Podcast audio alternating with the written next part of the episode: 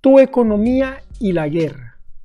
Tres cosas en las que te debes de enfocar y estar preparado por si la guerra llega a tu casa.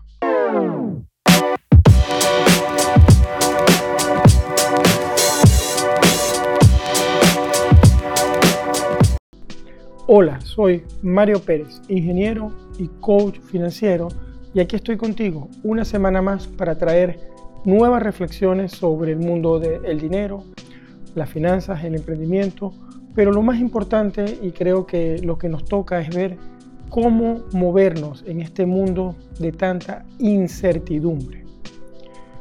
El video de hoy va de tres cosas que yo como coach financiero le sugiero a todos mis alumnos y a las personas que deben hacer para prepararse en caso de que llegase algo como una guerra a tu casa. Si bien es cierto, el mundo está ahorita, eh, sobre todo en la parte de Europa, eh, consternado, hay realmente mucha incertidumbre por el conflicto que hay entre eh, Rusia y Ucrania. Sin embargo, ese conflicto nadie sabe cuándo va a terminar, pero lo que sí sabemos es que afecta mucho más allá de las fronteras que está tocando. Y yo me pregunto, ¿qué hacemos si la guerra llega a tu casa? Yo he visto de verdad personas que han salido de Ucrania, personas que han llegado acá a Noruega, donde yo estoy, y los testimonios que cuentan son, son fuertes. O sea, tener que salir de tu casa corriendo, eh, buscar irte a una estación de tren todos los días donde hay una situación de caos y mucha gente durmiendo y tratando de montarse un tren para salir de su país. Y yo me pregunto, ¿qué podemos hacer para adelantarnos, para prepararnos en caso de que eso nos toque?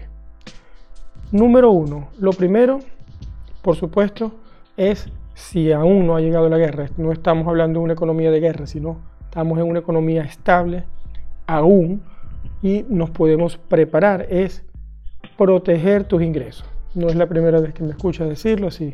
Protege tus ingresos, busca otros ingresos, pero lo más importante es que mantengas un flujo de caja para que cuando lo recibas puedas ahorrar y puedas tener un dinero allí que te pueda servir para ese futuro. Eso es lo número uno. Protege tus ingresos. Trabajes a cuenta ajena, tengas un negocio, piensa cómo puedo producir más, cómo puedo ganar más y cómo puedo ahorrar más. Número dos, la número dos está relacionada a ese famoso colchón de seguridad del cual he conversado también en otras ocasiones. ¿Cómo está ese colchón de seguridad? Venimos de haber pasado una pandemia, un virus que todavía anda por allí. Ahora la pregunta es, aprendimos, vimos que mucha gente perdió el trabajo. Ahora con el conflicto este de guerra en esta parte de Europa, miles de personas perdieron su trabajo. Eh, no solo en Ucrania, también en, en Rusia como tal. Entonces, si aún tienes trabajo, aún estás creando dinero, ¿cómo está ese colchón de seguridad? Ya tienes mínimo seis meses de tus gastos fijos en caso de no poder trabajar. Bueno, este punto número dos es fortalece el colchón de seguridad.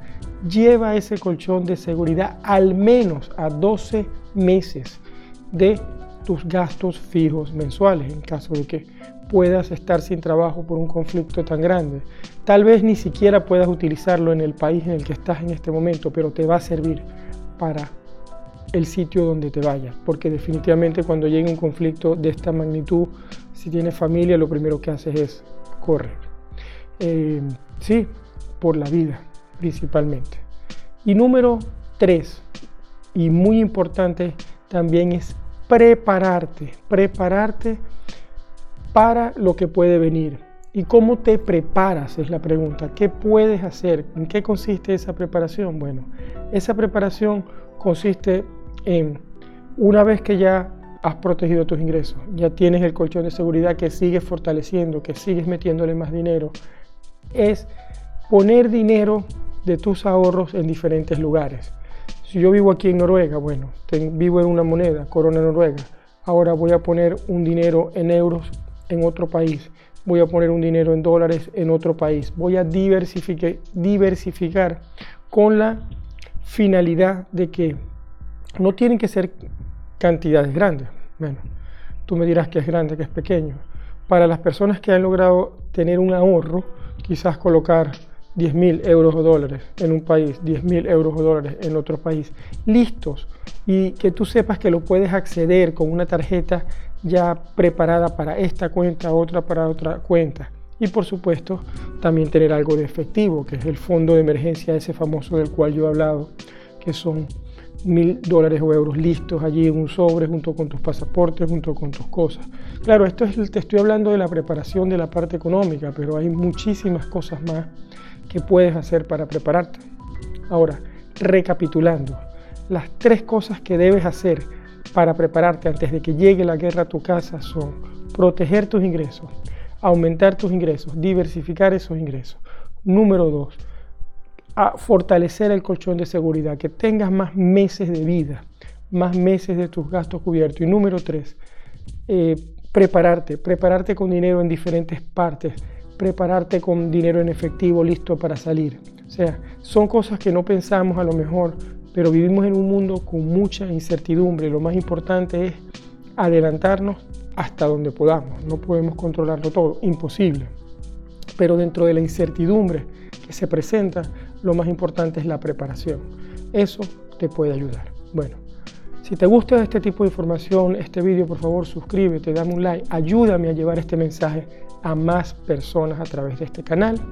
De igual forma te invito a que me hagas preguntas en mi cuenta arroba Mario Luis Pérez FP o aquí mismo debajo de este vídeo o en la plataforma de audio donde me estés escuchando. Un abrazo muy grande y esperemos que todo mejore por el bien de todos. Hasta la próxima, Mario.